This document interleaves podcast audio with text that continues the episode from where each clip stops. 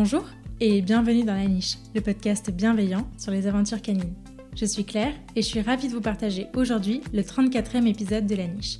La Niche est un podcast qui aborde les thèmes divers et variés qui entourent le monde canin et qui se veut bienveillant, inspirant, construit et positif. Toutes les deux semaines, je vous partage mes conversations avec des personnes passionnées. Elles viennent raconter à mon micro les expériences et aventures qu'elles ont vécues avec leurs chiens, leurs réussites, leurs plus beaux moments, mais aussi leurs difficultés et les leçons qu'elles en ont tirées. Aujourd'hui, je suis ravie de vous partager ma conversation avec Élise Julliard. Élise est photographe professionnelle, spécialisée notamment en photographie animalière. Dans cette discussion, elle nous raconte son parcours avec Riley et nous parle des dessous du métier de photographe. De sa formation en matériel, en passant par la gestion d'une séance avec des poilus, vous saurez tout du métier de photographe animalier. En bonus, Elise nous partage ses meilleurs conseils pour que vous puissiez faire vos plus belles photos de vacances avec vos loulous pour cet été. Alors que vous soyez déjà humain d'un chien ou que vous vous apprêtiez à le devenir, cet épisode est pour vous. Mais je ne vous en dis pas plus et je vous invite tout de suite à rejoindre ma conversation avec Elise. Juste avant ça, je profite de cette introduction pour vous annoncer que comme l'année dernière, le podcast prend une pause bien méritée pour cet été. Je vous souhaite donc un très bel été, une super écoute de tous les épisodes que vous avez pu rater cette année et je vous dis à septembre pour de nouvelles aventures canines. Salut Elise Salut Tu vas bien? Oui et toi? Oui, ça va bien. Eh ben merci de m'accueillir euh, chez toi et moi je suis ravie de t'accueillir sur la niche. Eh ben merci de, ton accueil et puis merci de ton invitation surtout. bon, avec plaisir. On va commencer par les présentations. Qui es-tu Elise Eh ben Elise, enchantée. Je suis photographe euh, animalier entre autres. Et je suis euh, l'humaine de Riley, euh, un petit toutou adorable et coquin. Alors, est-ce que tu peux nous le présenter? Qui est Riley? Donc, Riley, c'est un jeune border collie qui a un peu moins de deux ans, qui vient du Doubs, très exactement. Et euh, donc, il est arrivé en fin 2020, donc avant le deuxième confinement, à la maison, mm. qu'on l'a accueilli. Et puis, bah voilà, depuis, on, on découvre les joies d'avoir un chien comme lui. ok. Alors du coup, je voulais revenir un peu sur euh, ton expérience euh, antérieure avec les chiens avant de l'avoir, ce que je fais à tous mes épisodes. Comment ça s'est fait pour toi? Est-ce que tu as toujours grandi euh, entouré de chiens ou pas du tout? Est-ce que c'est ton tout premier arrivé dans ta vie? Comment ça s'est fait? Et bah c'est le premier chien, en tout cas de mon côté. même si j'adore les animaux, j'ai pas toujours vécu avec eux. Donc euh, moi, c'est vrai que j'ai une, grande passion, si je puis dire, pour les animaux, que ce soit donc les chiens, les chats, les chevaux, parce que j'ai aussi un, chat à la maison, Django. Mais voilà, le cadre familial ne permet pas toujours d'avoir des animaux auprès de soi, donc euh, j'ai beaucoup négocié pour avoir déjà un chat à la maison. Donc euh, après dur travail de, de négociation, j'ai réussi. Où là, j'ai eu donc ma première minette avec moi. Euh, qui est parti malheureusement un petit peu trop tôt euh, par un accident. Mm. Et, euh, mais j'ai aussi vécu en parallèle donc, de, mon premier chat avec un autre chat qui est toujours avec mes parents, du coup, avec ma maman. Et puis après vient le temps des études, où là, bah, non, j'ai dû me séparer de la compagnie d'animaux pour, bah, pour mes études, où j'étais dans mon propre petit appartement, donc pas forcément très adapté aux animaux. Mais heureusement, le, chemin avec les animaux est vite revenu, parce que quand je me suis installée du coup en tant que photographe, euh, dans un premier temps, euh, j'étais famille d'accueil pour chats. Ok. Donc, qui m'a permis de reprendre des liens avec les animaux, puis de faire une bonne action aussi euh, en même temps. Et en fait, Django, je l'ai trouvé dans la rue. Donc un jour à Lyon, euh, je sors euh, du travail et puis bah je vois euh, un truc qui bouge sur une roue de voiture et puis bah, je sais que les chats ont tendance à être facilement au-dessus des roues de voiture et puis je sais pas pourquoi instinctivement j'ai voulu me baisser pour dire coucou au chat. Je m'attendais pas du tout sur un chaton d'un mois et demi quoi. Ah ouais. Donc je me suis dit mince c'est pas normal un petit chaton au plein milieu de rue de Gerland à Lyon. Mm. Donc j'ai essayé de chercher s'il y avait d'autres d'autres petits chatons ou même la mère. J'ai rien trouvé. Et puis, pile à ce moment-là, il y a un camion de pompiers qui est arrivé euh, pour faire une intervention pile là où il y avait le chaton. Donc, je me suis dit qu'il allait partir sur la route, que ça allait être un carnage. Je l'ai récupéré. J'ai essayé de voir s'il était pucé auprès d'un vétérinaire. Bien entendu, rien du tout. Et euh, donc, bah, vu que j'étais dans le cadre de l'association, il a été pris en charge et je l'ai finalement adopté. Trop bien. Donc, ce qui m'a permis. Histoire. Voilà, une petite histoire avec Django. Et puis, bah, j'ai toujours rêvé d'avoir un chien avec moi. Euh, mon chéri aussi est très très chien, très animaux. Bon, il était moins chat, mais finalement, je, l'ai converti aussi. finalement, je pense qu'il s'en passerait pas maintenant non plus. Ça a été aussi longue, longue réflexion d'avoir un chien. On était, on était en plein centre-ville de Lyon, donc pas forcément adapté euh, à tout type de chien en tout cas. Et puis, bah, vu qu'on se portait beaucoup sur le border collie, c'est vrai que dans plein centre-ville de Lyon, on s'est dit que c'était pas forcément la meilleure des options. Donc, on a attendu un petit peu d'être à l'extérieur de Lyon pour, bah, ça y est, lancer le, le, schéma de, du chien à la maison. Quoi. Ok. c'est comme ça que Riley est arrivé. Exactement. Ok. Pourquoi le border collie? Et ben en fait on est on est assez actif dans notre quotidien euh, sportif on va dire euh, entre guillemets parce que c'est un bien grand mot où, on aimerait être plus sportif qu'on ne l'est au quotidien ouais. et donc on cherchait un chien qui puisse euh, bah, avoir aussi les, les, conditions physiques pour nous accompagner partout que ce soit en montagne parce qu'on fait beaucoup de bivouac et de trek au plus qu'on peut donc le but c'était aussi de partager ça avec notre chien et euh, moi, j'aime aussi beaucoup la race du bouvier bernois, notamment. J'ai toujours eu un gros kiff euh, sur le bouvier bernois. Mais je me suis rendu compte que c'était peut-être pas assez sportif pour nous suivre euh, plusieurs jours en montagne, quoi. Donc c'est pour ça que le choix du border s'est un petit peu fait rapidement, surtout que mon conjoint, il, adore le border collie, lui, il a toujours rêvé d'en avoir un. Donc il m'a converti pour le coup. et donc je regrette pas parce que c'est un chien assez exceptionnel. Quoi. Ouais. Ah, c'est chouette. On va parler un peu plus longuement de ton métier de photographe. Déjà, ma première question, c'est comment on devient photographe? Comment on passe de, euh, je sais pas, faire des, millions de photos quand on est euh, petit, enfant et ado. Euh, sur notre génération, on a eu plein de trucs dans les mains pour faire des photos. comment on passe de ça à vraiment en faire son métier? Eh ben, en fait, il n'y a, pas vraiment de schéma type pour devenir photographe parce qu'il n'y a pas nécessairement l'obligation d'avoir une formation particulière. Il suffit juste de monter son entreprise et de déclarer euh, bah, son immatriculation hein, en soi. Donc euh, tout le monde peut le faire, entre guillemets.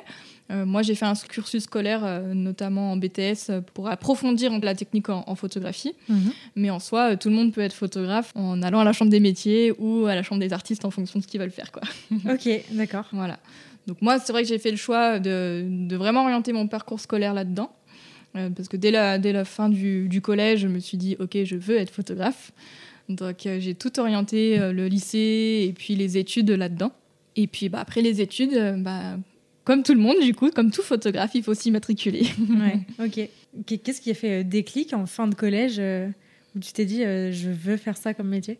Tu as croisé quelqu'un, tu as croisé la, la route de photographe ou pas du tout? Pas du tout. Euh, je, je... Alors c'est vrai que mon, mon, papa faisait beaucoup de photos euh, pendant mon enfance, en argentique du coup à l'époque, et il me montrait beaucoup de diapositives. On faisait des soirées diapos euh, à la maison. Donc c'est vrai que j'ai beaucoup été baignée, on va dire, dans, dans le milieu de l'image par, par lui, qui me montrait beaucoup ses, ses expéditions en montagne aussi, beaucoup de randonnées, de trek qu'il a pu faire avec ma maman aussi notamment. Et je pense que ça m'a euh, involontairement un petit peu orienté là-dedans. Donc après, moi, à l'arrivée à l'adolescence, bah, j'ai voulu mon appareil photo, donc avec les modes manuels, parce que sinon c'est pas drôle. donc j'ai bidouillé par moi-même et je me suis dit, ok, euh, il y a un truc, donc euh, je me lance là-dedans, quoi. Ok. Et à la base, je voulais pas forcément être photographe, je voulais être archéologue, donc quand même être dehors finalement. ouais, ouais, ouais. Il y a déjà une, un truc être dehors, être dans la nature, euh, c'est déjà un truc qui te plaisait. Quoi. Mm, mm. Ouais, puis chercher, être un peu euh, toujours euh, sur un, un, truc nouveau, des recherches de nouvelles, de nouvelles choses, parce que bon, l'archéologie, on, cherche des trucs qu'on ne connaît pas, mais en photo, c'est toujours aussi s'adapter à, ce qu'on a, c'est toujours des, des, gens différents, des animaux différents, des lieux différents, ou surtout une lumière qui est différente aussi. Quoi. Ouais, toujours sur ta formation. donc toi, tu nous as dit que tu avais fait un BTS oui. photographie. Du coup, est-ce que tu peux nous en parler un peu? Est-ce que c'est comment tu as trouvé cette formation et mhm. euh, qu'est-ce que ça t'a apporté? Alors, donc, le BTS, c'est un brevet donc, technicien supérieur qui dure pardon, deux ans, euh, qui se fait en post-bac. C'est vrai que moi, je me suis plus orientée là-dessus que sur une école d'art en, photographie parce que c'était vraiment l'aspect technique qui m'intéressait. Mm. Pour moi, euh, je m'estime pas être photographe artistique. Enfin, je fais des photos dans mon interprétation et, dans, dans, ce que j'ai envie de transmettre. Je vais me dire, ça trouve, euh, un collègue il va trouver ça moche. Quoi. donc pour moi, l'art, c'est très subjectif. Et c'est pour ça que j'ai voulu donc être plutôt orientée sur un cursus technique. Qu'est-ce qu'on a fait euh, en, deux ans de BTS Beaucoup de choses. C'est une formation hyper complète parce qu'à la fois, donc, on a eu de la technique photo, donc de l'appareil photo, studio, prise de vue, enfin je rentrerai un peu en détail, mais on a aussi tout ce qui va être gestion et droit d'entreprise, parce que là, vraiment, on s'oriente sur une formation où Le but, c'est de travailler de la photo. Mm. Donc, c'était la seule formation, je crois, si je dis pas de bêtises, ça a peut-être un peu évolué, qui proposait justement des cours de gestion et de droit pour bah, être photographe, quoi, avoir Mm. son entreprise ou travailler euh, pour une, en- pour une autre entreprise. Euh, tout ce qui va être donc euh, les droits d'auteur, les droits, euh, droits à l'image, droits de propriété, parce Mm. qu'on l'oublie, mais un chien, au niveau de la loi, c'est quand même considéré comme une propriété. Ouais. Donc toutes ces notions-là sont importantes à savoir pour bah, pas faire n'importe quoi avec les photos de- des autres, mais aussi euh, ne pas que les gens fassent n'importe quoi avec nos photos. quoi. Donc très intéressant là-dessus. Puis sur la partie gestion d'entreprise, bah, c'est ce qui nous fait vivre, hein, parce que photographe, c'est beau, mais on est quand même euh, dans le monde de l'entrepreneuriat, du business. et donc il faut quand même savoir un peu gérer une entreprise. Quoi. Ouais, c'est clair. Donc hyper intéressant à ce niveau-là. Je pense qu'aujourd'hui tous mes cours que j'ai pu faire en BTS, ça doit être la partie gestion et business, enfin et droit euh, et droit dans le sens large photo euh, qui, que j'utilise le plus.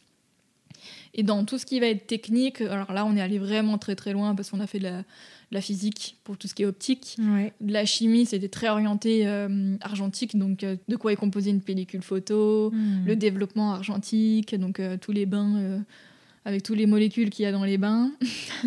Ah, c'est intéressant. C'est hyper intéressant, mais c'était pas forcément très appliqué, tu vois. Ouais. euh, mais c'est toujours hyper intéressant de, de savoir un peu comme, comment Bah, tout ça, marche, ouais, quoi. Comment tout ça fonctionne, évolue. C'est ça. Même si aujourd'hui on est sur du numérique, l'argentique existe encore. euh, ouais. Et puis même sur les procédés d'impression euh, papier, il y a des papiers donc euh, jet d'encre, il y a des papiers argentiques, donc tout ça j'ai vu en cours.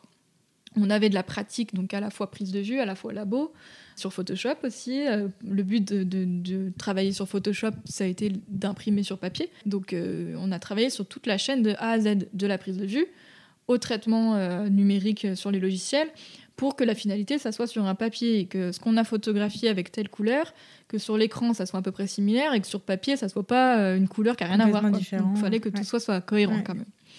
Et puis après, on avait vraiment de la technologie au sens propre, donc euh, tout ce qui va être euh, euh, technique de matériel, c'est là où j'ai un peu appris les systèmes de sauvegarde aussi informatiques. Euh, on avait aussi des notions de performance informatique pour pouvoir travailler sur Photoshop notamment, même si c'est un peu survolé, ça permet d'avoir un peu des notions. Donc on a fait des, travaux, des TP justement pour comparer un peu les capteurs, savoir lequel fonctionnait mieux que l'autre ou quels étaient les avantages et les inconvénients de chacun, sur les optiques également, sur les flashs de studio. Euh, donc euh, vraiment, euh, c'était hyper complet euh, de, de la théorie à la pratique. Quoi. Trop chouette. Ouais. Puis on avait aussi du st- des stages en entreprise. Donc j'ai fait trois stages. Il y avait des stages obligatoires et un stage libre. Donc, euh, le stage obligatoire, euh, je l'ai plutôt orienté dans du studio bah, parce qu'on nous demandait des schémas d'éclairage. Donc euh, ça me, je le sers plus aujourd'hui, mais ça permet aussi de comprendre la lumière. Mm. Et puis aussi la relation clientèle, mine de rien, parce Oui. qu'on était avec des, des, des gens, des vrais gens, qui venaient faire leur séance photo. Un stage obligatoire en labo ou en retouche, donc moi je l'ai orienté en, en retouche, avec une super entreprise qui m'a même formée, donc euh, merci encore. Et puis le dernier stage, moi je l'ai fait en, en journalisme, en presse, donc euh, où là été dans, dans un journal et puis bah, j'ai intervenu sur euh, des news éphémères ou sur des, des articles mensuels aussi, donc euh, je suivais aussi les journalistes pour faire les photos de leurs articles. Quoi. Ok, trop cool. Donc ouais, c'est vraiment une formation que je recommande quand on veut vraiment se lancer dans le métier parce qu'il y a toute cette partie gestion, droit, qu'il n'y a pas dans toutes les formations et qui est juste indispensable si on veut vivre de la photo. Quoi. Ouais, ouais. Du coup, quel type de photos fais-tu aujourd'hui en Mhm. tant que photographe?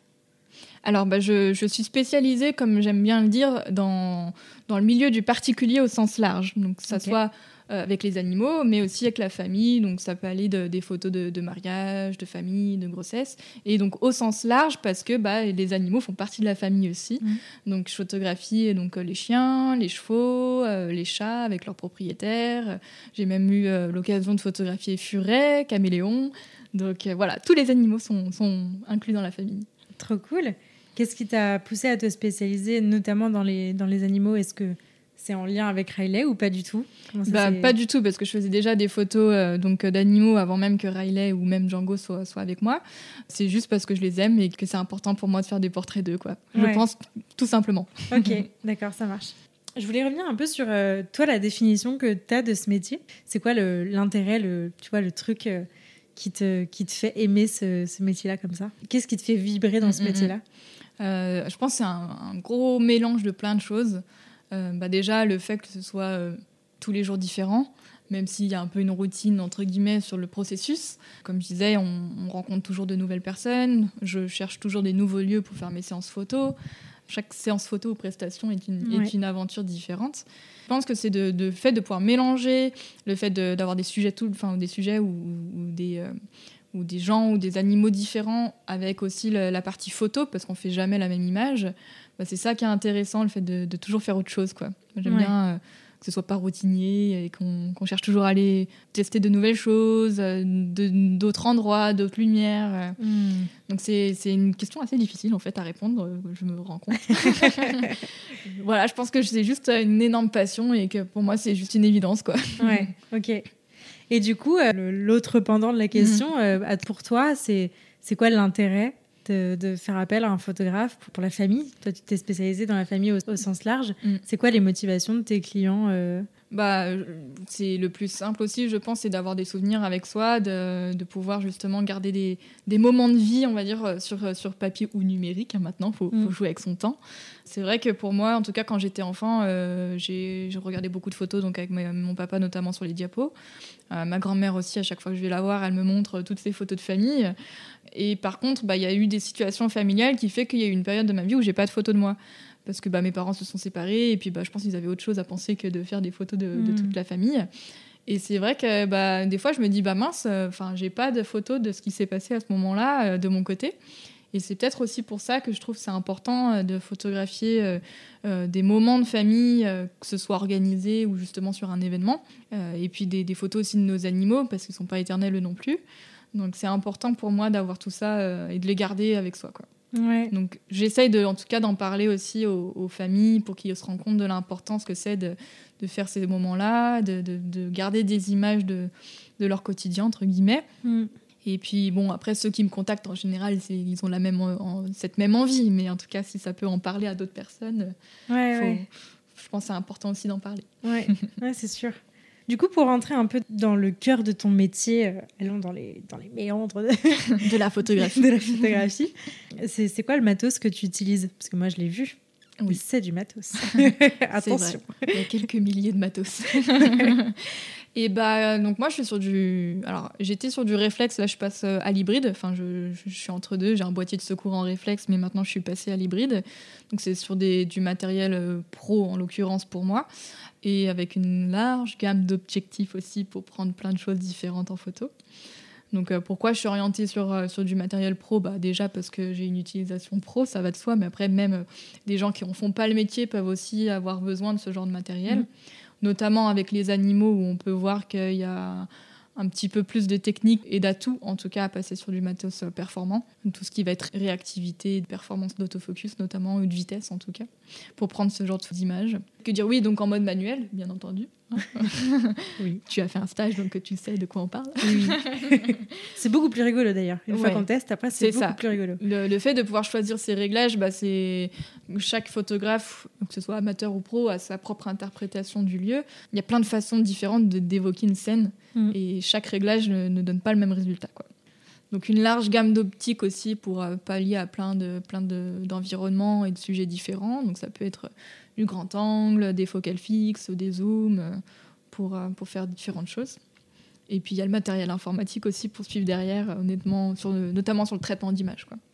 Ouais, et je crois que tu as eu des, des, petits soucis il y a quelques temps. Et du coup, ça m'a vraiment permis de me rendre compte à quel point il y avait besoin d'avoir euh, énormément de choses en fait que la mm. photo c'est pas juste un appareil une carte SD et ciao bello on y va il y a beaucoup plus que ça Ouais, tout à fait. Bah, à la maison, moi, je suis bah, sur, euh, sur de l'ordinateur. Bon, j'étais sur une, une, tour fixe. Maintenant, je suis passée sur du, sur du MacBook pour, euh, pour avoir à la fois la possibilité de travailler chez moi avec un écran externe et puis à la fois en déplacement.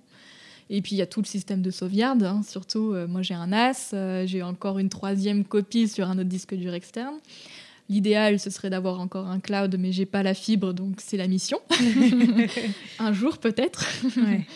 Et puis, euh, ouais, c'est beaucoup de sauvegarde de ce qu'on vient de prendre en photo et de sauvegarde de ce qu'on a finalisé, ce qu'on a rendu, ce qu'on a livré, mhm. euh, parce que bah, c'est un peu la finalité de notre travail. Euh, le fichier brut de l'appareil photo, c'est comme une pellicule d'argentique. Ça se traite, ça se trie, ça se traite, ça se, ça se développe. Et le fichier final, il faut le garder parce que c'est la trace du photographe. Quoi. comment ça se passe En gros, est-ce que tu, tu, peux revenir un peu sur toutes les étapes de ton travail? Euh, parce que j'imagine que bah, c'est pas juste tu fais la séance photo, tu prends la photo, tu envoies la photo. Est-ce que tu peux nous en parler un peu En gros, comment le ça processus, se passe ouais. Et bah déjà, euh, donc dans un premier temps, souvent on contacte soit par email, soit par téléphone.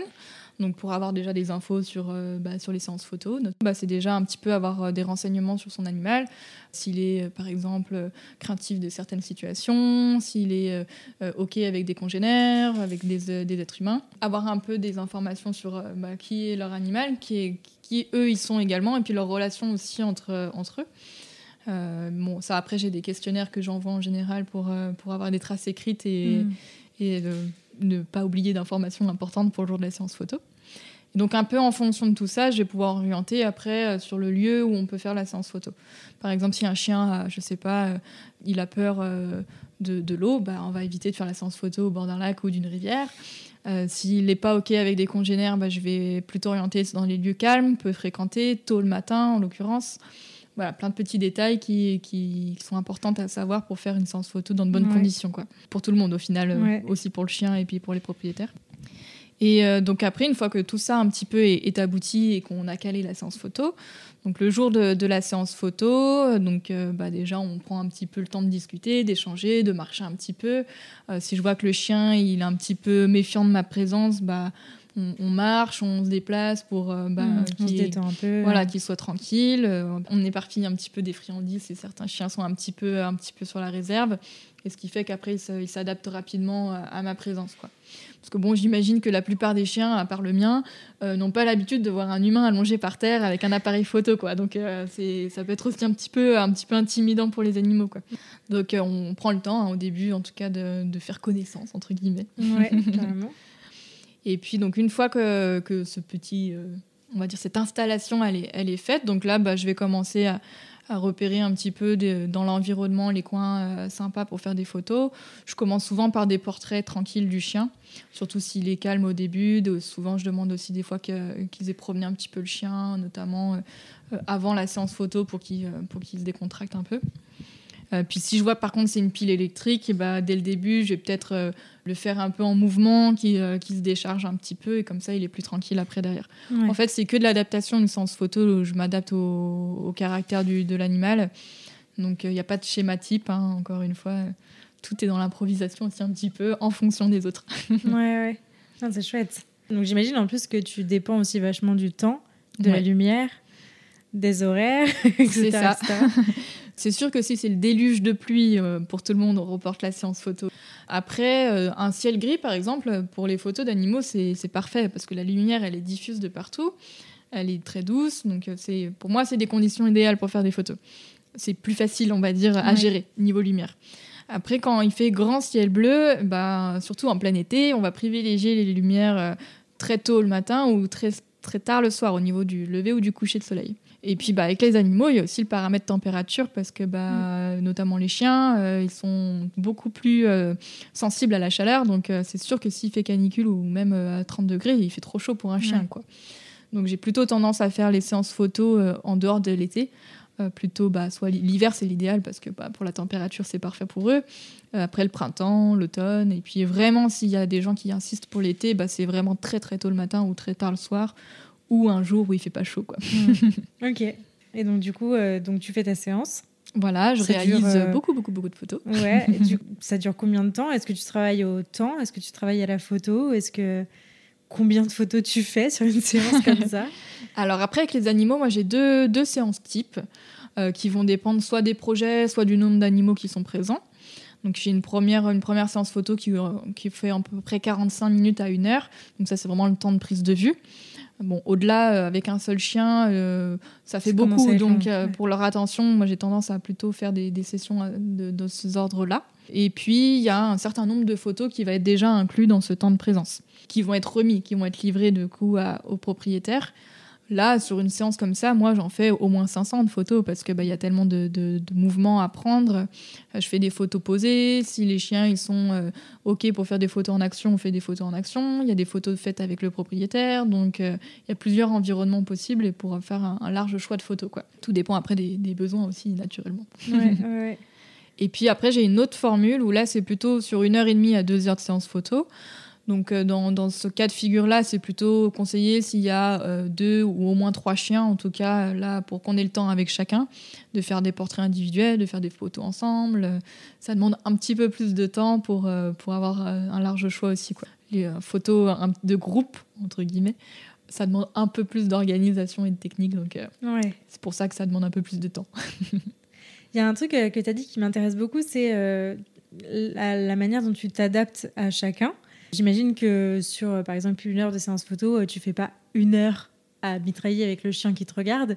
Euh, comment, ça se, comment ça se passe? Est-ce que tu fais des pauses? Comment est-ce que tu t'es, est-ce que tu t'adaptes à l'animal que tu as en face? Est-ce que tu t'es formé aussi de communication aussi pour bah, détecter quand le chien il en a marre là, genre vas-y va faire autre chose ou pas Comment comment tu fonctionnes là-dessus?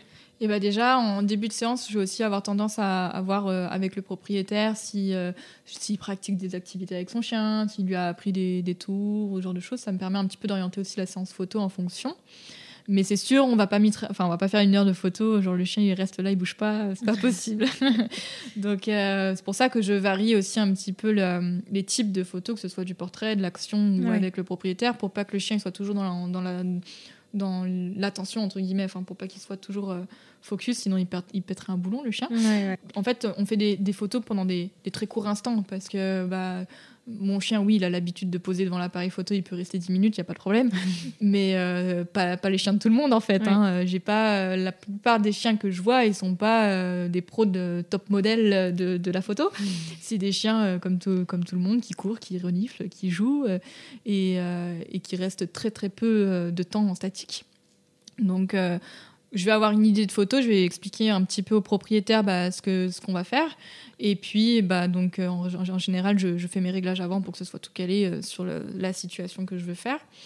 Je lui demande donc de, positionner le chien comme je lui ai indiqué. Et puis là, bah, je vais faire beaucoup de photos sur le moment où le chien va poser parce que euh, un coup il va avoir une oreille à gauche, une autre sera à droite, une coup derrière. Enfin, il y aura qu'une seule photo de bien. Photo, plus t'as de chance d'avoir une benne, quoi. Exactement, parce que euh, ça va très très vite dans les petits positionnements de tête. Un coup, il peut avoir la, gueule ouverte, un coup, il peut avoir la gueule fermée, la, langue dans un côté. Les yeux qui regardent. Euh, exactement. hier. Mais bien entendu, je, bah, sur les signaux de, de communication et de signaux d'apaisement, j'y fais attention aussi pour que je me rends compte si euh, bah, la position dans laquelle il est, ça le met pas à l'aise et qu'il est pas confortable.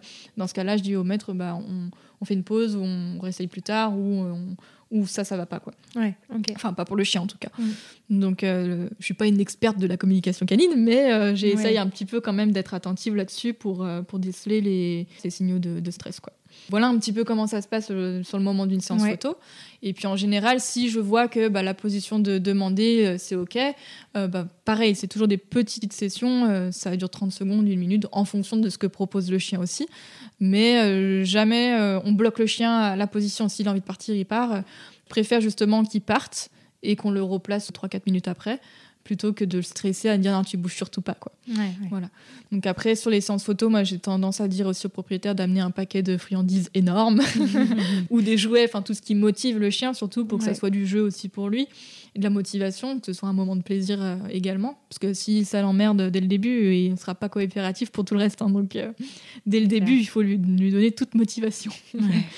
Et donc, euh, quand le chien il tient une pause et que je sens, par exemple, soit qu'il est euh, un peu la bougeotte ou que bah, il n'a pas forcément l'habitude de rester en statique, je propose souvent au propriétaire, bah, de, pour le maintenir en position, de lui donner justement toutes les 10 secondes une friandise, par exemple. Il n'y a pas de, chronomètre, mais voilà, de, dès que je sens que le chien il peut potentiellement peut-être partir, mais qu'il y a moyen de le garder encore un tout petit peu, je lui dis attendez, récompensez-le un petit peu. Mmh.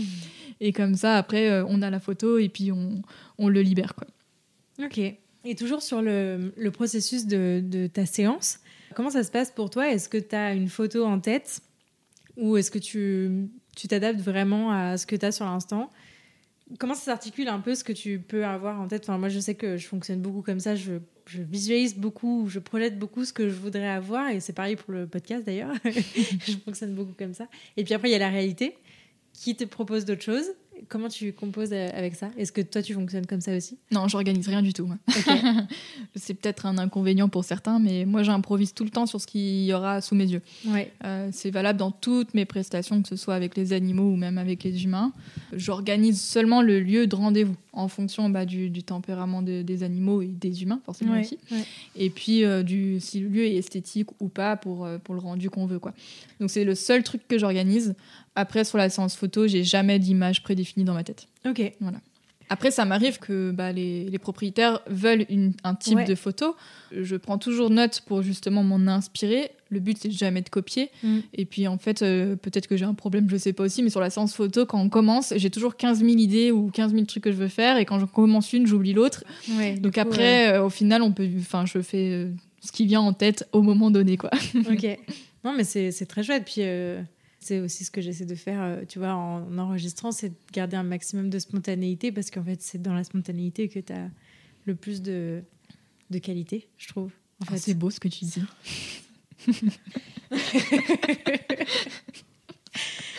non, mais enfin, je, je, trouve que hum, le rendu est pas le même en fait quand tu prépares hyper bien. Les deux peuvent être très bien, mais je trouve que dans la spontanéité, il y a un truc euh, qui fait que tu as saisi un, un instant et je pense que c'est aussi tout le but c'est ça. de ce métier-là. Ouais, et puis euh, je suis quelqu'un qui, ouais, qui improvise tout le temps et je peux jamais dire euh, il y aura tout le temps cette photo, cette photo, cette photo, c'est pas possible. Déjà parce que j'ai jamais les mêmes idées, il y a jamais les mêmes lieux, jamais la même lumière. Et puis les peut-être qu'un propriétaire veut telle photo qu'il a vue sur internet, mais qu'avec son chien c'est pas possible en fait parce que bah, physiquement il a pas envie ou parce que ça le stresse ou quoi que ce soit. Donc hmm. toujours s'adapter à l'animal surtout quoi. Ok que euh, tu considères que c'est possible de faire une séance photo avec, euh, avec tous les chiens? Est-ce que, euh, mm. je sais pas, un chien qui, qui pourrait avoir bah, des troubles du comportement, qui pourrait être, qui pourrait être réactif ou, ou âgé ou justement super chiot, etc. Est-ce que pour toi c'est faisable quand même? Ou est-ce qu'il y a des, des choses que tu isoles un petit peu et que tu, auxquelles tu préfères pas donner suite parce que mm-hmm. tu t'en sens pas et bah, pour moi, tous les chiens peuvent être pris en photo, peu importe leur euh, éducation, comportement, âge, euh, mm, mm. pathologie aussi. Bon, bien sûr, si le chien il a envie de me manger, euh, peut-être pas, mais pour une question de sécurité aussi. Pas besoin d'un chien hyper obéissant, même la plupart des des, chiens que je rencontre, euh, ils sont pas euh, obéissants en claquant des doigts. Euh, s'il faut, parce qu'ils sont pas, pas à l'aise à être détachés, bah, on les garde attachés, et c'est pas, grave, c'est ok. On garde la laisse, on garde le collier, et puis bah, après, y a, ça fait partie de la prestation aussi d'enlever en, retouche le, le collier et la laisse. Donc euh, c'est tout à fait euh, faisable de faire une séance photo avec des chiens qui sont très jeunes du coup parce mhm. qu'ils sont pas encore euh, d'éducation ou en tout cas c'est les prémices. Et c'est aussi ok avec les chiens âgés qui peuvent moins bouger, on s'adapte, hein, c'est pas grave. Oui, avec un chien qui est très âgé ou qui est malade, je vais pas lui faire courir ou sauter au-dessus d'un tronc, hein, normal. on s'adapte. avec les chiens réactifs aussi, donc après tout dépend un peu du, degré de la réactivité aussi, c'est pareil. Hein. Donc j'ai déjà réalisé une séance photo avec une, une jeune chienne qui était réactive, euh, congénère et aussi humain. Donc euh, j'étais déjà au courant avant la séance photo. Hein. On avait en fait, c'était euh, des propriétaires qui m'avaient contacté avant même que leur chiot arrive pour un bon cadeau sur une séance photo. Et puis, bah, quand le chiot est arrivé, ils se sont rendus compte qu'il y avait des petits soucis de social, qui a commencé à avoir de la réactivité. Donc, bah, ils ont un petit peu tardé pour, ils se sont dit, mince, on va pas pouvoir la faire cette séance photo. Mais je suis contente parce qu'ils m'ont quand même contacté en me disant bah mince, on a la séance photo de prévue, euh, mais voilà, il y a ces soucis de comportement. Et je fais mais on s'adapte, il n'y a aucun souci. Et puis on, fait les photos. Donc, euh, donc la chienne, je savais qu'elle n'était pas du tout à l'aise avec la présence de, d'autres humains ou même d'autres chiens. Donc on a choisi un lieu hyper calme tôt le matin, du coup, pour éviter toute fréquentation qui pourrait la mettre en stress. Mm. Et euh, ce que j'ai fait pour qu'elle ait confiance aussi en moi, surtout un être humain par terre allongé, donc euh, tout ça. Euh, là, on a pris beaucoup de temps. J'aurais dit, bah, pas de souci, avant de commencer les photos, on va échanger. Déjà, c'est vous qui allez venir vers moi et pas moi qui vais venir vers eux. Mm. Donc, euh, pareil, elles ont jeté plein de friandises au pied de leur chien pour que tout tranquillement on s'approche. Donc, en plus, elle a été suivie avec une éducatrice en positif. Donc, ils avaient toutes les clés pour que ça fonctionne bien. Mm. Et puis, donc, euh, bah, dès que je voyais que la chienne n'était pas à l'aise et qu'elle allait déclencher, bah, je reculais. Ils allaient faire un petit tour, et puis euh, pareil. Et puis, au bout d'un moment, bah, c'est moi qui jetais les friandises par terre. Et puis, bah, au bout d'un moment, euh, bah, elle courait sur moi pour faire les photos. Ok, Ah, trop cool. Il faut juste prendre le temps, je pense, c'est s'adapter, toujours, euh, toujours Ouais, s'adapter. Donc, euh, cette chienne-là, on l'a pas détachée, du coup, parce que, bah, question de sécurité, elle est restée en, en collier, euh, collier avec une laisse pour la, pour la prise de vue. Mm. On a réussi à faire quelques photos en action dans un chemin pour pas qu'elle s'éparpille n'importe où, pour la voir un petit peu en mouvement. Donc, euh, comme ça, ça permettait aussi de cadrer, de sécuriser euh, la séance photo avec un chien qui bah, ouais, a des petits soucis de social, mais bon, bah, c'est, on fait avec. Quoi. Ouais, ouais. Ok, ah, c'est très cool. Très, très chouette. Ça, c'est pour tout ce qui relève vraiment de la séance photo en elle-même. Est-ce que tu peux nous parler de l'après? Séance Qu'est-ce que tu fais? Ça, c'est la partie créativité photographe euh, numéro 2, on va Ouais. dire. Là où on va pouvoir y mettre un petit peu sa touche artistique. Mm. Donc, euh, sur les séances photo avec les animaux, donc dans un premier temps, bah, il va y avoir tout ce qui va être déchargement des cartes, euh, des cartes mémoire, qui prend un certain temps, surtout qu'on fait trois sauvegardes. Enfin, j'en fais trois en tout cas. Enfin, même quatre si on compte. Il y a le déchargement sur l'ordinateur.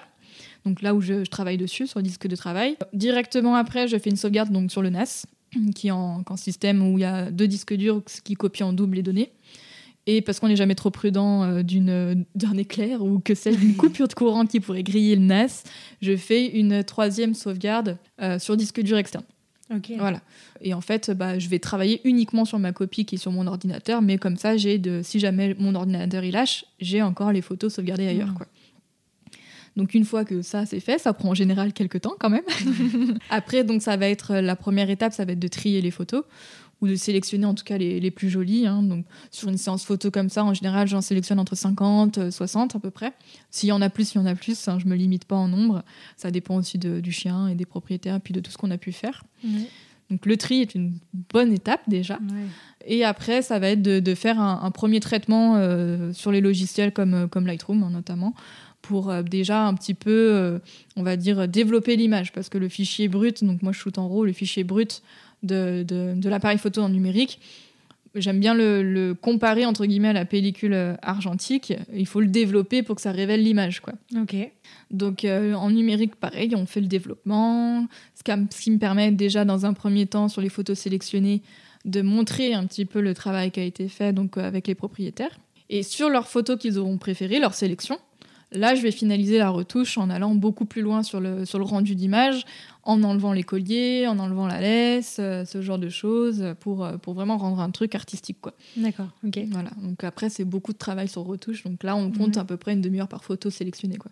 Ok. D'accord. Mm. Ok. Et ensuite, tu livres. euh, Et après, donc une fois que tout- toute la partie retouche donc de la sélection de- du propriétaire est faite, en effet, ça va être la livraison des images, donc euh, en numérique via ben, un transfert de, de fichiers numériques. Après, moi aussi dans mes formules, je propose des, des impressions en- sur papier d'art, sur, euh, sur euh, une impression papier, quoi. Mhm. Donc après, ils choisissent la photo préférée qu'ils veulent imprimer. Trop bien. Ah, c'est trop chouette. Parce que le fichier numérique, c'est bien, mais le papier, c'est mieux. Bah oui, oui. Et puis, oui, bah, c'est autre chose. Après, euh, tu, tu l'as et C'est ça. Tu l'as toujours, quoi. Exactement, puis on peut l'encadrer, Mm. c'est un truc qui reste quoi. Alors que Ouais. fichier numérique, bah, on- avec mes galères informatiques, ça montre bien qu'on n'est jamais à l'abri d'une Ouais. coquille. ouais, clair. J'ai pas perdu de fichier parce que j'ai beaucoup de sauvegardes, mais euh, peut-être que tout le monde n'a pas autant de systèmes de sauvegarde et que c'est important aussi d'avoir du papier quoi. Ouais, ouais. Non, c'est clair. et, euh, mais c'est vrai que enfin, je, je trouvais ça important de parler de, de ce qu'il y a dans les coulisses de ton métier parce que effectivement, euh, c'est aussi ce qui justifie euh, amplement le, le prix des prestations aussi Bah parce oui, que euh, c'est un coût. Ouais, tout ça, j'imagine. C'est beaucoup ouais. d'investissement, c'est beaucoup de temps passé c'est ça. et euh, c'est très très loin de juste euh, l'heure passée euh, en séance. Oui. Il y a un vrai travail derrière, quoi. Oui, c'est ça. En fait, beaucoup pensent qu'on fait juste appuyer sur un bouton. Je caricature, mais il y a beaucoup d'investissements de matériel. On se rend Mm. pas compte, mais rien que mon matériel photo, je parle même pas du système de sauvegarde ou de l'ordinateur, il y en a pour entre deux- 10 et 15 000 euros. Euh, tu rajoutes un ordinateur qu'il faut performant pour pouvoir traiter un gros lot de photos. Si on fait qu'une séance photo par semaine, pas de souci. hein. non, mais moi, j'en suis pas à ce rythme-là. Avec Ouais. les mariages, d'autant moins.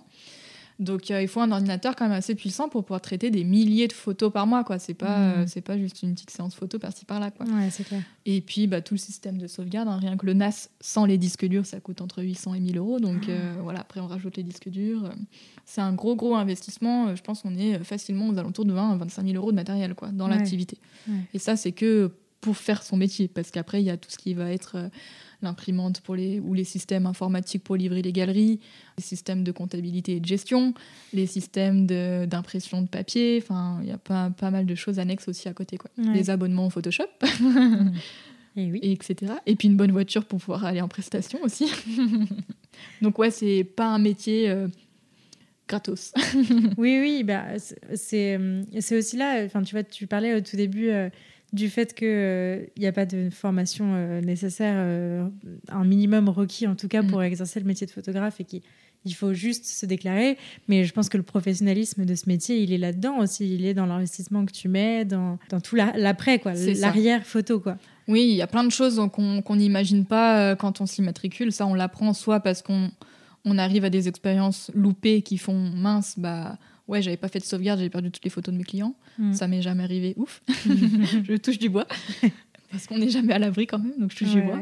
Et puis oui, il y a plein de choses annexes. Par exemple, moi sur mon appareil photo, euh, j'ai deux emplacements pour des cartes mémoire. Donc en fait, quand je prends une photo, ça sauvegarde automatiquement sur mes deux cartes mémoire. Parce que si j'ai une carte mémoire qui grille pendant la séance photo, bah, j'ai quand même une copie ailleurs. Donc rien que là, en fait, euh, on n'y pense pas tout le temps.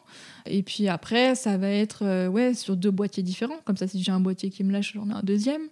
Donc pour pas se retrouver à pas pouvoir bosser ou euh, parce qu'on a le couteau sous la gorge, on peut pas racheter du matériel le jour où il clash et qu'on en a besoin tout de suite quoi. Donc euh, c'est beaucoup d'anticipation aussi euh, niveau matériel et investissement. Et un point important, j'aimerais bien le préciser. Oui, bien sûr. Les assurances professionnelles aussi. Prenez une assurance professionnelle. non, c'est clair, c'est trop important. Bah, J'imagine que tu fais tu fais aussi beaucoup de séances photo avec ton chien, avec Riley? Euh, comment ça se passe à ce moment-là? Est-ce que c'est pareil qu'avec euh, tes clients ou pas du tout? Comment ça, se, comment ça se déroule? Oui, Riley est, habitué depuis qu'il a ses deux mois à être pris en photo, ça c'est vrai. Donc du coup, maintenant, il a un peu l'automatisme dès qu'il est pris en photo à être plutôt tranquille. Mm. Ça, c'est l'avantage. Mais euh, pour autant, c'est très difficile que moi, je le positionne et que je fasse les photos en même temps. Là, bah, j'ai souvent mon conjoint qui vient avec moi c'est moi qui vais. En fait, c'est un peu comme une licence photo, du coup, avec, euh, avec des propriétaires. C'est-à-dire que bah, je vais dire à mon chéri euh, bah, Tiens, bah, je voudrais faire une photo de Riley là, est-ce que tu peux me le positionner et tout et tout. Et, euh, mais bon, c'est un peu plus facile parce que Riley a l'habitude de tenir les positions longtemps, quoi. et on peut s'éloigner de lui aussi sans que c'est d'interférence. Parce qu'avec les propriétaires, des fois, leur chien, bah, dès que tu t'éloignes un tout petit peu, bah, surtout dans un lieu qu'ils connaissent pas, ils vont bouger. Donc dans ce cas-là, bah, je dis bah, restez auprès de votre chien et puis c'est pas grave. Après, moi je fais un montage photo pour, euh, je fais une photo avec propriétaire et sans propriétaire et puis après ça me permet de ah. rattraper en fait euh, des éléments ou alors on le, on le, supprime en retouche aussi. Les joies de Photoshop. Ah, d'accord, d'accord, je comprends. Le, voilà. Tu peux dézoomer la photo que tu me disais tout à. Voilà.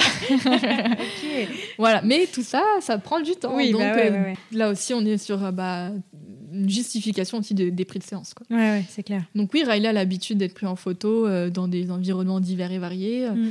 euh, du statique, du, du de l'action. Ça, ça c'est vrai qu'il a l'habitude. quoi. Puis je profite, il est jeune, donc il a encore toute, il est sa photogénique en plus. Trop il paraît.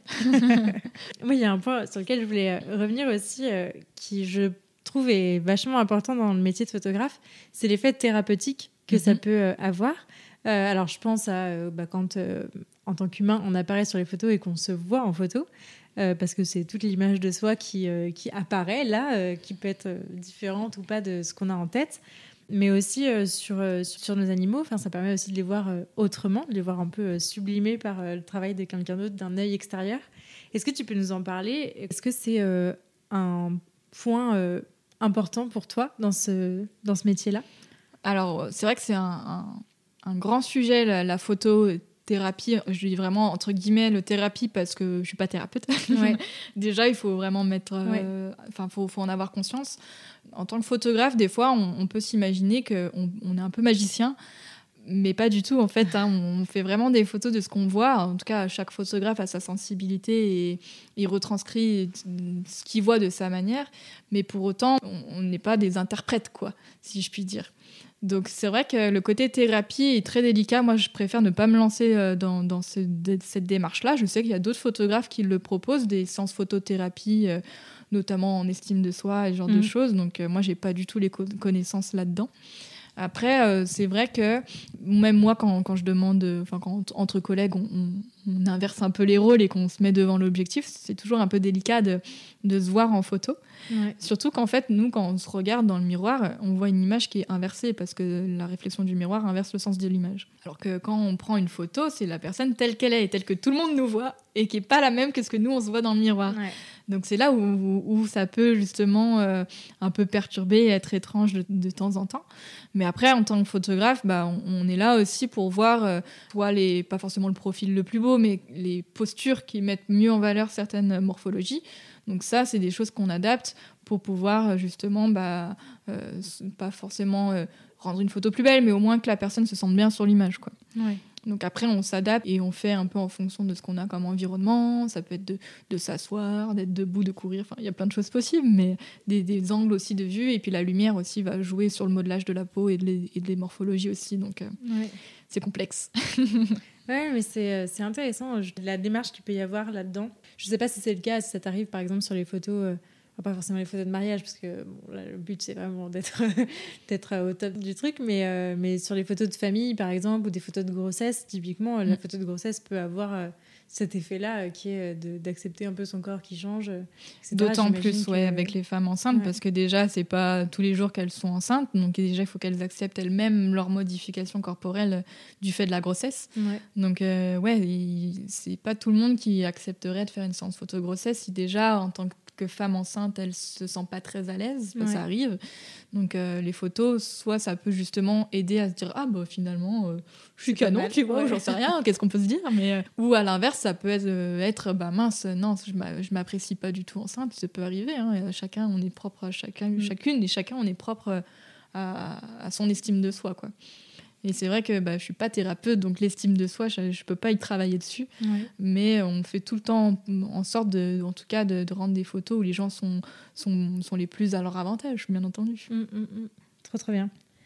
Et du coup, je voulais reparler un peu avec toi de, de toute la partie. euh, je, j'en- je sais pas pourquoi j'ai envie d'appeler ça post-production, mais le- vraiment la partie de traitement de la photo. Euh, ce que tu fais sur, euh, sur Photoshop, typiquement, euh, de vraiment retraiter la photo. Est-ce, comment ça se passe? Qu'est-ce que tu travailles dessus? Est-ce que tu enlèves des trucs, tu ajoutes des trucs, tu changes euh, les couleurs, la lumière, je sais pas Mhm. Euh, Comment ça se passe dans ce que tu fais Après le traitement et donc euh, après la sélection des photos euh, par le client, c'est ça. Ouais. Donc bah, typiquement, si le chien, on devait le garder en laisse pour des questions de sécurité, bah, ça peut être d'enlever la laisse, euh, le collier. C'est vrai que j'ai plutôt tendance à préconiser le collier euh, pendant la séance, euh, non pas pour des questions bah, d'éducation ou quoi, mais c'est parce que c'est quand même plus facile à enlever sur Photoshop qu'un Oui. harnais. Ouais. Donc plutôt collier pour l'enlever plus rapidement sur, sur Photoshop.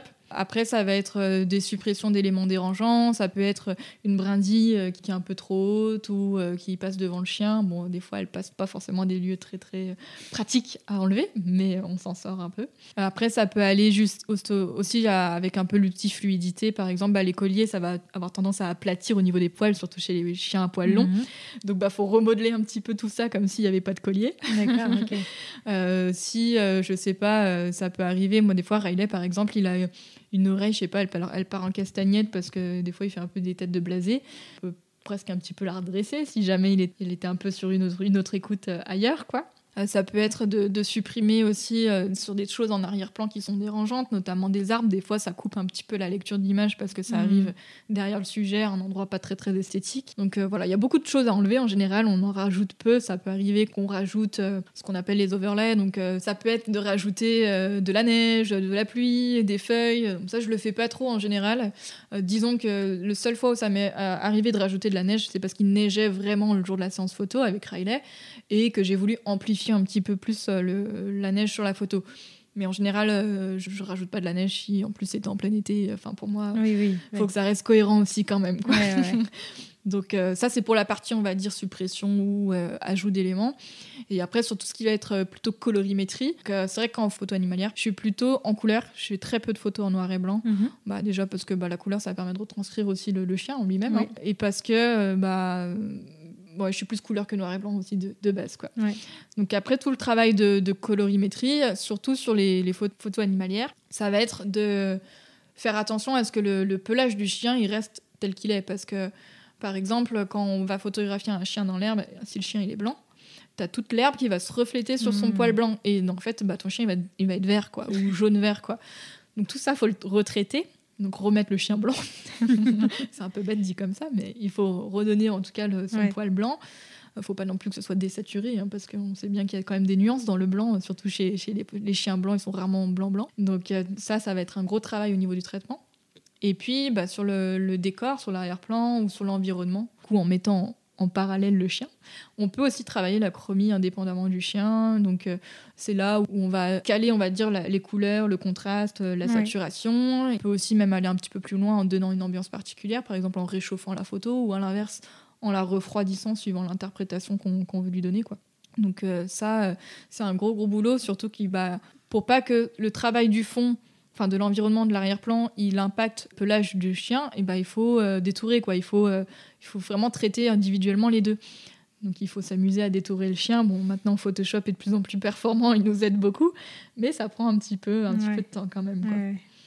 Et puis après, il y a des choses qu'on peut également faire, c'est euh, retravailler euh, un peu les éclairages, entre guillemets, ou intensifier un éclairage. Moi, je travaille beaucoup à contre-jour, par exemple. Donc oui, c'est normal si votre photographe travaille à contre-jour. Et que vous, vous n'avez pas de résultat, c'est normal aussi. On me dit souvent en prestation, mais vous êtes à contre-jour. Oui, oui. oui, oui, j'ai vu, merci. Donc, euh, c'est ça. En fait, la lumière en contre-jour, surtout euh, quand, quand on a des textures de poils, bah, ça va vraiment mettre en valeur le contour du chien avec, euh, avec bah, les, tous les petits, les petits bouts de poils hein, Mmh. individuels. Ça va mettre un éclairage par l'arrière. Puis ça aussi, on peut un petit peu le booster, on va dire. J'aime pas le rajouter, mais le- l'amplifier, le, booster un petit peu plus pour que ça fasse un peu comme un halo de lumière. euh, si on n'a pas réussi à l'avoir en prise de vue, des fois on peut l'avoir en prise de vue, mais il y a, il y a vite du flair, des, des, du- des photos qui vont avoir une espèce de, de, de voile sur les images. Donc euh, on- tout ça se travaille, quoi. Ouais, ok. C'est passionnant. J'adore la photo et je trouve ça trop bien. Merci. Je vous en prie. Du coup, on va passer à la partie euh, conseil. Oui. Ça va bientôt être les vacances d'été. On va vouloir faire des jolies photos de son chien. Oui. Quel, euh, quel conseil tu pourrais donner pour euh, réussir une jolie photo Mhm. Euh, Quels sont les éléments à, on va dire, auxquels faire attention pour Ouais. avoir une chouette photo? Et bah déjà, surtout si c'est en plein été, ne faites pas ça en pleine journée. Privilégiez, bah, surtout quand il fait chaud, bah, déjà pour le chien, tôt le matin ou tard le soir, bah, comme les balades hein, de toute façon. Privilégiez du coup les, ces lumières-là aussi du matin et du soir qui sont beaucoup plus douces, beaucoup plus esthétiques, Ouais. euh, et moins contrastées. Parce qu'une lumière qui va être en, en plein zénith, le soleil est vraiment euh, très haut dans le ciel et très écrasant, euh, ça, ça va faire vraiment des très forts contrastes sur Mm. l'animal. Donc en plus, si vous avez euh, un chien noir en plein milieu d'une terrasse euh, en pierre blanche, votre appareil photo, il, il va galérer, quoi. Et puis, ça sera pas forcément un rendu très esthétique parce que le chien noir, il sera soit tout blanc, enfin pas assez noir, et puis la dalle en pierre va être toute blanche. Ouais. Soit à l'inverse, le chien va être noir et puis, euh, et puis le- les dalles vont pas être de la bonne, euh, la bonne couleur non plus. Donc bref. Déjà, privilégier les lumières beaucoup plus douces de la journée, de préférence même quand c'est nuageux, comme ça vous avez toute la journée pour faire des photos. les nuages sont un très bon diffuseur de lumière. Ouais. Donc ça, ça va être la, la petite notion, on va dire, euh, lumière. Ensuite, d'un point de vue, on va dire, euh, purement photo, euh, ce que je conseille, c'est toujours être au niveau du chien. C'est-à-dire, bah, faut s'allonger par terre, faut pas hésiter à se rouler dans la boue. Bon, en été, on est un peu moins sujet à la boue, donc ça va. Mais d'être toujours à la hauteur du chien. Toute règle doit être rompue aussi, donc on peut aussi s'amuser à faire des photos vraiment pile au-dessus du chien, mais voilà, c'est une, c'est une démarche. Mais je veux dire, voilà, essayer d'être souvent à- au niveau du chien. Ça peut aussi être un, un bon moyen de, du coup de cacher un peu d'a- d'arrière-plan. Le fait d'être à ras le sol, ça va permettre justement de ne pas trop voir ce qui est juste derrière le chien et que ça va un peu, un peu le diffuser, un petit peu le cacher. Quoi. Voilà comme conseil. Et puis après, bah, c'est de beaucoup, beaucoup pratiquer surtout. hein. Ouais. Tu- Toi-même, tu le sais. de, beaucoup, de beaucoup pratiquer. Et puis que si on n'est pas à l'aise avec un, avec un chien qui, qui veut poser, et ben rien n'empêche de faire des photos de lui euh, sur, euh, sur ce qu'il fait euh, sans avoir à le diriger, quoi, de, de le Mhm. prendre sur le vif. Déjà, ce sera un très bon exercice parce que les photos en mouvement, c'est ce qu'il y a de plus dur au final, hein, Ouais, d'un ouais. point de vue technique. C'est ce qui est le plus compliqué à gérer et pour le photographe et pour le matériel aussi. Et niveau matériel, du coup, tu recommanderais quoi? Est-ce que tout ça s'applique avec euh, des photos euh, faites euh, au téléphone? Ou est-ce que c'est vraiment spécifique parce que tu conseilles vraiment d'avoir un appareil photo? C'est quoi ta philosophie là-dessus? En soi, on peut faire des photos avec tout, hein, euh, Ouais. même avec un téléphone. Tout dépend en fait du rendu qu'on veut. Avec un téléphone, euh, même si euh, je sais que le dernier iPhone, je sais pas combien, il, il a plein de possibilités qui permettent d'avoir des flous d'arrière-plan, etc. Mm. Ça reste que de comment dire de, de, de l'interprétation euh, numérique. C'est pas optique. Les flous d'arrière-plan chez un photographe, c'est pas de l'ajout Photoshop. C'est, enfin, il y en a qui le font aussi, mais à la base, c'est optique. vrai. ouais, ouais. C'est de l'optique. Donc c'est pas le même rendu, quoi. C'est pas la même finalité. Euh, donc oui, on peut faire des photos avec le téléphone. Euh, Il y aura peut-être un peu moins de réactivité pour des photos en action, par contre. Peut-être plus facilement pour des photos euh, posées. Après, si on veut vraiment faire de la photo d'action, là, ouais, je, je recommanderais quand même d'investir dans du matériel. J'aurais pas de modèle à préconiser. C'est sûr que plus on va monter Oui. sur du haut de gamme et plus ça sera performant et adapté. Plus petit constat qu'on a fait il y a quelques jours, du coup, bah, pour le podcast, euh, il a fallu que je passe devant l'appareil photo avec Riley. Et euh, donc, c'est mon chéri qui s'est euh, amusé à faire les photos. Et en fait, il, il a pris son boîtier. J'aurais pu lui passer le mien, mais en fait, il, il a pris le sien. Et en fait, on se rendait compte qu'il avait beaucoup moins de, de réactivité par rapport à mon matos. Et en fait, c'est là où je me suis rendu compte l'importance du boîtier aussi pro, c'est qu'il y a beaucoup plus de, marge de manœuvre en termes de suivi d'autofocus, en termes de cadence rafale aussi, même si on n'est pas toujours à- en appui long euh, sur la détente, euh, avec un chien en action, euh, mieux vaut quand même avoir la possibilité de prendre beaucoup de photos très rapidement. Quoi. Donc ouais, il y a aussi un petit peu des contraintes techniques quand on peaufine, quand on va plus loin, euh, ça va être nécessaire après de monter en gamme sur du, sur, de la- sur du boîtier. Donc soit que ce soit sur du réflexe, soit de l'hybride. Le bridge aussi, ça peut y jouer. Après, c'est plus la contrainte optique sur les, sur les, sur les bridges qui va, qui va être euh, limitant. Parce qu'on aura moins d'amplitude euh, optique, notamment de flou d'arrière-plan, ce genre de choses. Ok. Trop bien. C'est passionnant. Moi, je peux continuer encore deux heures comme ça. Bah vas-y, il n'y a pas de problème. Tu fais aussi des, euh, des stages euh, d'initiation euh, à la photo. Oui. J'en ai suivi un il y a Oui. presque un an maintenant. C'était Déjà Ouais, c'était en juin. Tu te rends compte? Ah ouais. bah, ça, ça, ça Ça fera un an quand an. l'épisode sortira. C'est fou. Et je voulais, je voulais en parler parce que j'ai trouvé ça vraiment très cool et je voulais mettre en avant aussi le fait que tu proposes ce type de prestation. Est-ce que tu peux nous en parler? À qui ça s'adresse? Qu'est-ce qu'on fait dans ce, pendant ce stage? Etc., Et, etc. et bah là, donc euh, toi, tu as eu l'honneur, de l'honneur ou pas, mais de, de- faire, on va dire, une initiation euh, à la photographie, on va dire avec les, ce que j'appelle les réglages manuels avec le triangle d'exposition. Parce que donc euh, y a des boîtiers avec le grand public qui permettent de faire des photos euh, en mode auto- automatique. Donc il pour le coup, il y a juste à appuyer sur un bouton. Et puis, euh, quand, on, passe sur du réflexe ou même du bridge hein, ou de l'hybride, on a aussi la possibilité d'avoir des, réglages manuels. Et donc là, c'est le photographe qui décide les réglages pour faire sa prise de vue. Donc, euh, en effet, on, propose des initiations, des stages d'initiation à la photographie en, en réglage manuel. Donc, le but, ça va être de comprendre bah, le triangle des expositions, à savoir bah, l'ouverture du diaphragme, c'est quoi, ça sert à quoi, Euh, la vitesse d'obturation, qu'est-ce que ça fait également. Et euh, le dernier point, ça va être la sensibilité ISO, donc, euh, qui existe aussi sur euh, les pellicules argentiques pour ceux qui, qui connaissent, et en numérique également. Donc c'est les trois paramètres fondamentaux pour faire une photo, au fait. Bon, il y a d'autres petites, euh, d'autres réglages qui vont à peu près euh, s'affiner ensuite pour, euh, d'un point de vue technique, pour la mise au point, Ouais, le focus, etc. etc. Mais ces trois paramètres-là, ils sont obligatoires pour, pour faire une photo, tout simplement. Donc je propose des initiations à ce niveau-là. Et peut-être qu'à terme, je vais peut- peut-être réfléchir aussi à aller plus loin, en fait, après l'initiation, pourquoi pas sur euh, des, stages en, retouche ou en, en traitement d'image, ou même sur une thématique, que ce soit bah, du portrait du animalier ou, euh, euh, du photo, des photos de portraits d'humains, ça peut être aussi, donc pourquoi pas en fonction de s'il y a des gens intéressés. Bah, je serai là, je te le dis. Oh, c'est gentil. non, c'était trop cool. Donc, euh, ouais, je voulais, euh, je voulais en parler parce que moi, ça m'a vraiment euh, bah, appris les bases de la photographie euh, avec un, appareil autre que mon téléphone et des, des appareils que j'avais pu avoir entre les mains. Donc, euh, donc c'est chouette, je trouve, quand on, on s'offre euh, un, bah, un appareil photo. Moi, c'était le cas. Je me suis offert ça pour mes 25 ans. Et donc, je trouvais euh, fondamental bah, d'apprendre à s'en servir et pas de faire que de la photo en automatique parce que bah, c'est beaucoup moins rigolo. Mais ça fait un peu peur, c'est, un peu technique, etc.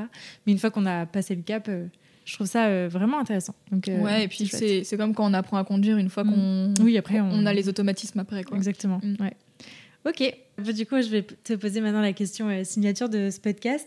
Qu'est-ce que ça a changé à ta vie d'avoir un chien et qu'est-ce qui t'apprend et t'apporte au quotidien? Euh, bah déjà, qu'est-ce que ça a changé dans mon quotidien? Bah beaucoup de choses. déjà, il faut le promener tous les jours. non, ça, à la base, euh, limite, c'était un argument en fait Ouais, pour avoir un pour chien. C'était que- que je En fait, si j'ai pas quelque chose qui me dit il faut que j'arrête de travailler, il faut que je sorte, je travaillerai toute la journée. Mm. Donc maintenant, j'ai une contrainte. Il faut que je sorte Riley. Comme ça, ça m'oblige à sortir de mon bureau et de, mon ordinateur. Donc, euh, bah, déjà, une vie un petit peu plus active du fait que bah, il, faut, il faut aussi se, bouger pour euh, assouvir à ses besoins. Euh, plus active aussi dans le sens parce que je, fais des activités avec lui. Je fais un petit peu de, troupeau, mais ça c'était plus déjà comme on en a parlé tout à l'heure, de voir un petit peu les aptitudes du border collie même si Riley n'est pas un, très grand chien de berger au sens de travail propre. Et on fait du man trailing aussi. Donc euh, bah, ça, euh, de faire des activités avec son chien, euh, bah, ça change du quotidien. Moi qui étais un peu une sportive, entre guillemets, en sport de salle ou en extérieur, bah là c'est différent parce qu'on pratique avec son... Enfin c'est pas un sport, mais on pratique une activité avec son chien. Donc mm. c'est cool de partager un truc. Après, il y a toute la partie éducation. Là, j'avoue que Riley, il a été costaud quand même. c'est un chien qui est facile à vivre, mais euh, euh, alors il y a le mythe ou, pas mythe de la crise d'adolescence chez le chien. Donc je voyais les discours un peu sur les réseaux, ouais, c'est le mythe, la crise d'adolescence. Et là, j'étais là, mais moi, mon chien était parfait quand c'était un chiot. Et après, à partir de six mois, ça a été un calvaire. je fais, on peut pas dire que c'est un mythe, c'est pas possible, tu vois. Ou alors, euh, ou alors toute la culpabilité était sur moi, tu vois. Il s'est passé quelque chose en tout cas. Ouais, c'est ça. À partir de six mois, on a vu qu'il y avait un, un, cap différent. C'était hmm. plus du tout le petit chiot. Il est... Euh, mais disons quoi, il y a eu un, purement un changement. Euh, bah, le petit chiot commençait à, à, vouloir autre chose, quoi, de, à prendre ses à, à, courir le plus loin possible et à ne pas revenir surtout. Donc beaucoup de travail à ce niveau-là. Et puis, bah, du fait bah, que c'est un chien aussi de berger, il y a eu pas forcément de la, de la, prédation au sens pur, mais c'est un chien qui est très sensible. Donc, euh, donc voilà, c'est tout ce panel-là de, de l'éducation ou au moins de la désensibilisation pour, euh, pour travailler. Et c'est vrai que ça, euh, moi, je ne connaissais pas du tout. Pas du tout. Hein, donc j'ai appris beaucoup de choses là-dessus. Et puis ça permet justement de mieux comprendre ton chien mieux de se comprendre soi-même aussi, de mieux gérer mm. même nos propres émotions en tant qu'humain. Parce que ouais, si le chien il a pas envie, bah, au lieu de s'énerver, on est là bon. Quel stratagème je peux mettre en place pour pouvoir collaborer avec mon chien mm, mm, C'est clair. Et du coup, au niveau de ton métier, euh, qu'est-ce que Riley a, changé dans ton appréhension de, de la photo animalière? Et ben c'est vrai qu'il m'a beaucoup aidé dans, dans la partie bah, notamment photo animalière parce que bah, le fait d'avoir un chien, on se rend compte beaucoup de choses, notamment au niveau de sa communication. C'est des choses que j'ai encore plus euh, remarquées et, appliquées, en tout cas en, en photographie avec, euh, avec d'autres chiens, notamment sur les, les signaux d'apaisement, ce genre mm. de choses. Même si j'avais des notions avant, là, c'est c'est aller un petit peu plus loin. Et surtout sur euh, bah, l'approche, comment arriver à faire la photo qu'on avait en tête et guider le propriétaire pour qu'il amène euh, le chien en fait à, collaborer et à faire, euh, à faire ce qu'on qu'on attend de lui, entre guillemets. Bien entendu, après, le chien est libre de, de faire ce qu'il veut, hein, parce que bah, s'il n'a pas envie, il n'a pas envie. Mais voilà, c'est tous les stratagèmes, justement. bon, le chien, il n'a pas envie, mais qu'est-ce que je peux faire pour quand même essayer d'y arriver tout en guidant le propriétaire, quoi. Mm, mm. Bon, ça, il passe beaucoup avec les friandises, notamment, ou les jouets. Ok, très intéressant. Et il y a un dernier point que je voulais souligner euh, avant de, passer aux dernières questions, euh, c'est toute la notion de liberté qui est laissée aux chiens et d'autonomie aussi euh, là-dedans, dans cet exercice. Et je trouve que c'est hyper important de le souligner. Tu l'as dit à plusieurs reprises dans, dans cet épisode. Mais c'est vrai que souvent, quand on veut faire une photo de son chien, on a tendance à, à s'agacer parce que pour nous, ça dure pas longtemps et que c'est pas grand-chose. Et on, fait d'ailleurs avec les enfants. Hein, euh, mm. Tiens-toi, euh, souris, euh, ça dure deux secondes et puis fais-le. Et, d'ailleurs, je pense qu'on force aussi beaucoup les enfants à se prendre en photo. Et donc, on s'en rend pas forcément compte que c'est quand même contraignant. C'est pas forcément un truc qui met très à l'aise. Et je sais que Charlie, ça a été tout un travail. C'était très progressif. Au début, il détestait ça.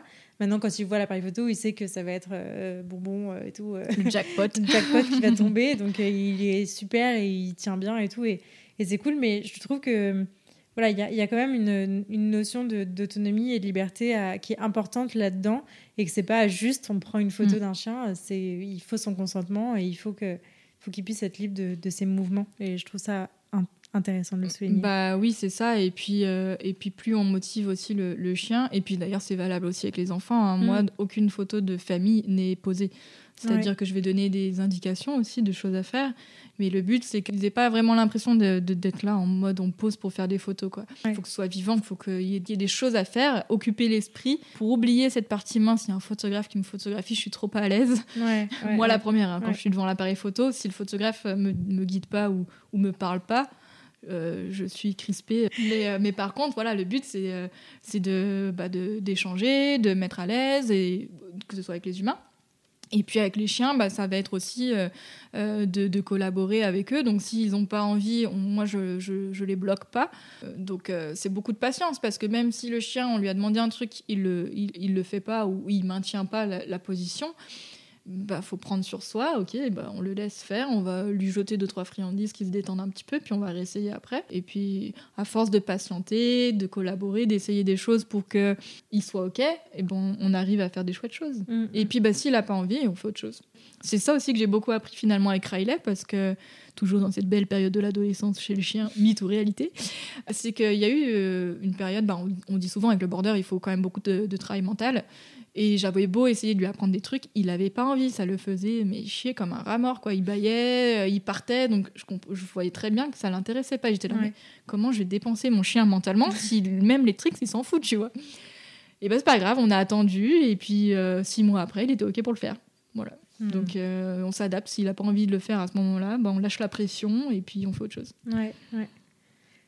Ok, trop cool. Je pense qu'on pourrait encore en parler euh, beaucoup trop longtemps. Est-ce qu'il y a des ressources que tu aimerais partager à nos éditeurs Des ressources, alors pas de livres chez moi.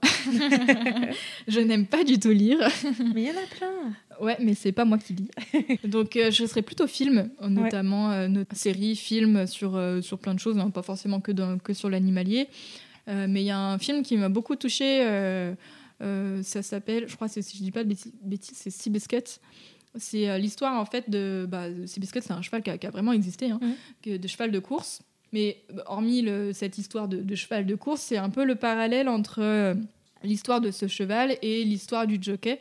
Parce qu'ils ont tous les deux un peu euh, été cassés par la vie et finalement ils ont réussi à être des champions. quoi. Et c'est tout un peu cette philosophie que j'aime bien dans ce film.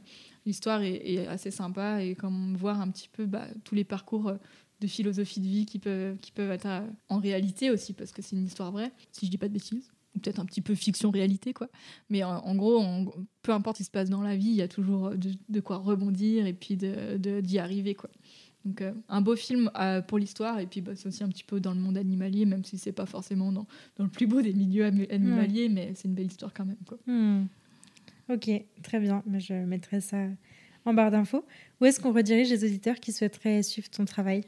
Et bah, principalement sur mon site internet, euh, quand j'essaye de le mettre à jour. Sinon, euh, là où c'est le, plus facile de, voir un petit peu continuellement des, nouvelles photos, ça va être sur mon compte Instagram. Euh, j'ai un compte Instagram qui va être dédié à, mon travail de, photographe animalier et aussi de partie famille. Et puis il y, a Riley aussi, il a son petit compte d'Instapet. Oui. je mettrai tout ça en barre d'infos. Vous pourrez retrouver tous les liens à cet endroit-là.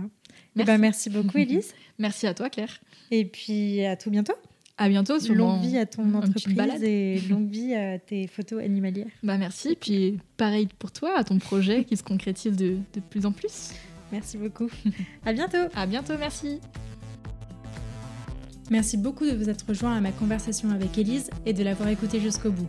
J'espère que ce nouvel épisode vous a plu et si c'est le cas, je vous invite à en parler autour de vous et à le partager sur les réseaux sociaux en nous taguant @elisjuliard underscore animalier et @lanicheaventure. Si vous souhaitez soutenir ce projet, vous pouvez aussi me laisser une note et un commentaire sur la plateforme que vous utilisez pour m'écouter. Ça aide beaucoup le podcast à se développer. Pour enrichir votre écoute, n'hésitez pas à visiter mon site laniche-aventure.fr. Enfin, n'hésitez pas à nous rejoindre sur Instagram pour suivre nos aventures et ne rien rater des prochains épisodes, ils arrivent très vite.